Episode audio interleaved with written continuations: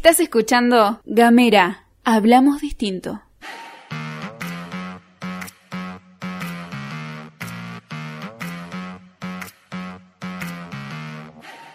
Hola, hola, hola, hola, hola, ¿qué tal? Buenos días, buenas tardes, buenas noches. Estás escuchando la pastilla de Gamera, este microinformativo que distribuimos de lunes a viernes. Mi nombre es Luz Escarpati y hoy no me va a estar acompañando Gastón Lodos, va a estar desde el otro lado del mic a cargo de la operación técnica, musicalización y edición de este micro, porque por una decisión editorial hemos tomado la determinación de que en esta pastilla va a haber solamente voces femeninas. Esta determinación eh, la tomamos en función de pensar cómo nos, cómo nos acoplábamos a las actividades por el marco del 8M, teniendo en cuenta que hoy está programado un paro internacional de mujeres. Pero ¿qué pasa en los medios de comunicación? El hecho de que las mujeres hagan paro en los medios de comunicación, lo que termina sucediendo es que terminamos cerrando aún más las pocas voces femeninas que hay hoy en los medios hay que pensar, pónganse a pensar, por ejemplo, en los diferentes programas de radio y de televisión, en donde ustedes ven que hay conductoras femeninas. Son muy pocos en Tierra del Fuego, son muy pocos. A nivel nacional son muy pocos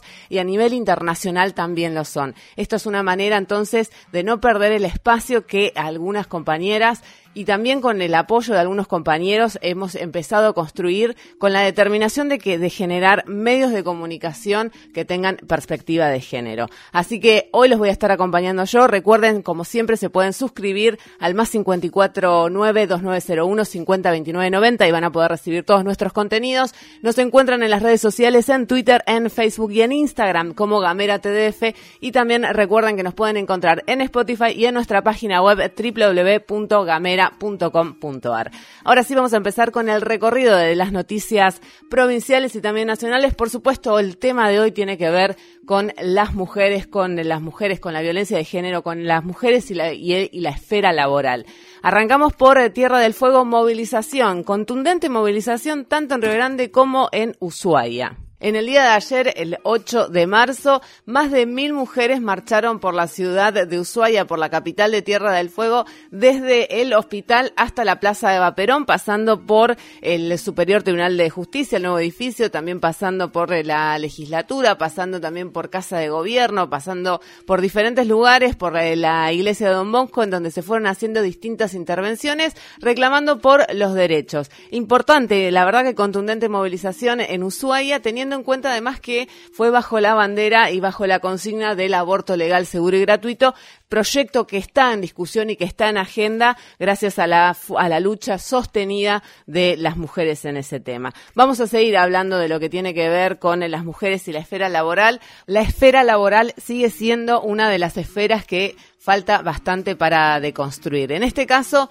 contar un ejemplo de lo que sucede aquí en Tierra del Fuego, eh, que lo hemos visto en diferentes gestiones, una película que se repite sin que importe el color partidario que asuma la conducción del Poder Ejecutivo y que tiene que ver con los despidos masivos de las y los integrantes a planta permanente que no cumplen un año de antigüedad. Siempre escuchamos los mismos argumentos, que son designaciones arbitrarias, que hay una sobredimensión de la administración pública, que hay este, ingresos de punteros políticos, etcétera, etcétera, etcétera. Pero en ese tendal de despidos, las perjudicadas, las víctimas de esa política patriarcal son las mujeres. Este es un juego perverso y responsable que deja a las mujeres en situación de vulnerabilidad sin laburo y que y teniendo en cuenta que es el laburo lo que va a generar la independencia económica fundamental para que las mujeres se empoderen. Esto tiene que ver no con una gestión en particular, sino con diferentes gestiones. Podemos pensar en casos durante la gestión de Rosana Bertone, uno de los casos más famosos fue el despido de Erika Moreno, referente de Red Diversa Positiva, que había ingresado a planta permanente y que le dieron de baja la designación en 2016. No se contempló, por ejemplo, en su momento la deuda que tiene el Estado con la comunidad trans, no se contempló que según el INADI, por ejemplo, el 90% de las personas trans no están incorporadas al mercado del trabajo, que el 73% no, no contiene, no tiene eh, estudios secundarios. En Argentina las personas trans tienen una expectativa de vida que ronda los 35 años porque están excluidas de todo el sistema, de todo el sistema social, de todo el sistema estatal. Bueno, esas cosas en su momento no se tuvieron en cuenta. Este año se repiten situaciones.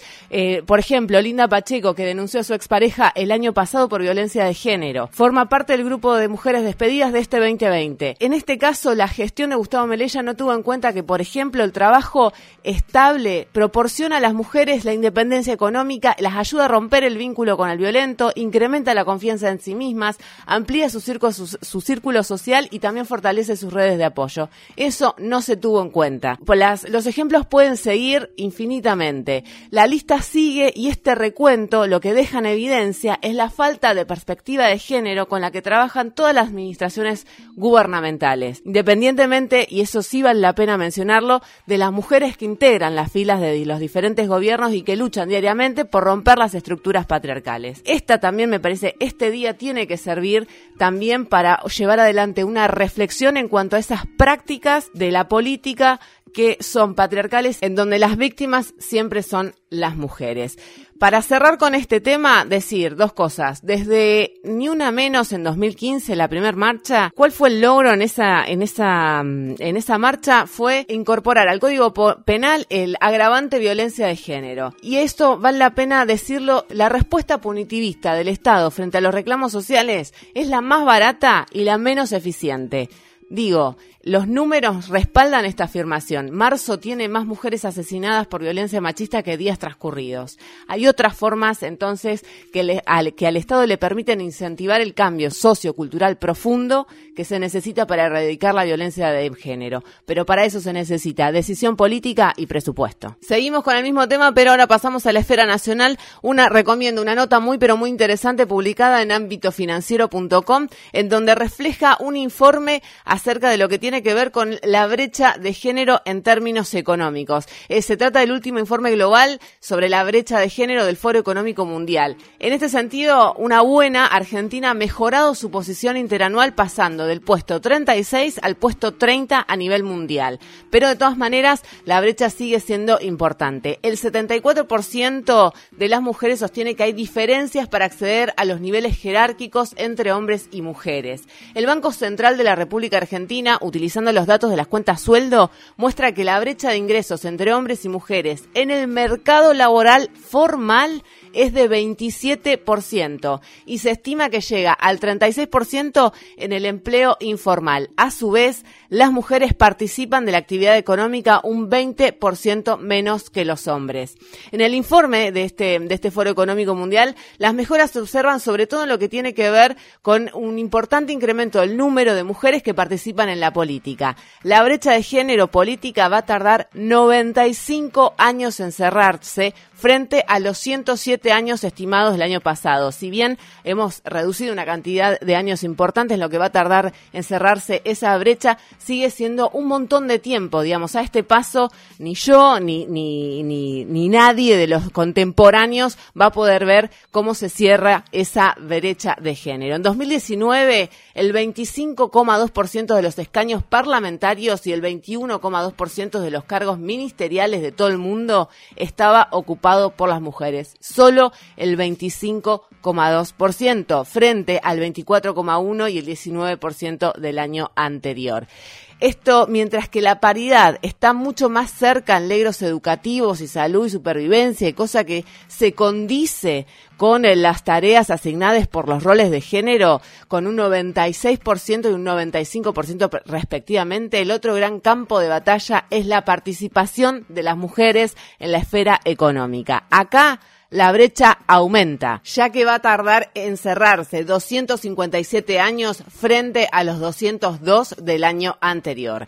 De acuerdo al informe elaborado por el Banco Mundial, más del 70% de las mujeres declaran que la mayoría de las empresas de su sector son propiedad de hombres. Bueno, ¿qué quieren decir todos estos datos? Quiere decir que hemos avanzado en lo que tiene que ver con la representatividad política. Hemos avanzado en unos en algunos ámbitos como por ejemplo educación, supervisión vivencia y salud. Hemos avanzado en todas esas esferas, pero la guita la siguen sin soltar. Eso es uno de los datos importantes para remarcar en este paro internacional de mujeres en el marco de lo que es el 8M, el 9M. Pasamos a la última que tiene que ver ya propiamente con lo que son las cifras de la violencia de género, porque siguen alarmando en Argentina. Según datos que, arrojó el observatorio, ahora que sí nos ven, hay un femicidio cada 14 horas. Entre el primero de enero y el 29 de febrero hubo 63 femicidios en el país, uno cada 23 horas. Y a tan solo ocho días de marzo se suman siete víctimas más. La violencia de género continúa siendo una de las epidemias más importantes que más ataca a la sociedad, a las mujeres y lo que se necesita para poder desactivar todo esto tiene que ver con la activación de políticas públicas. Ahora sí, me voy, nos vamos, nos despedimos. Estuvieron escuchando todo esto acá, en Gamera.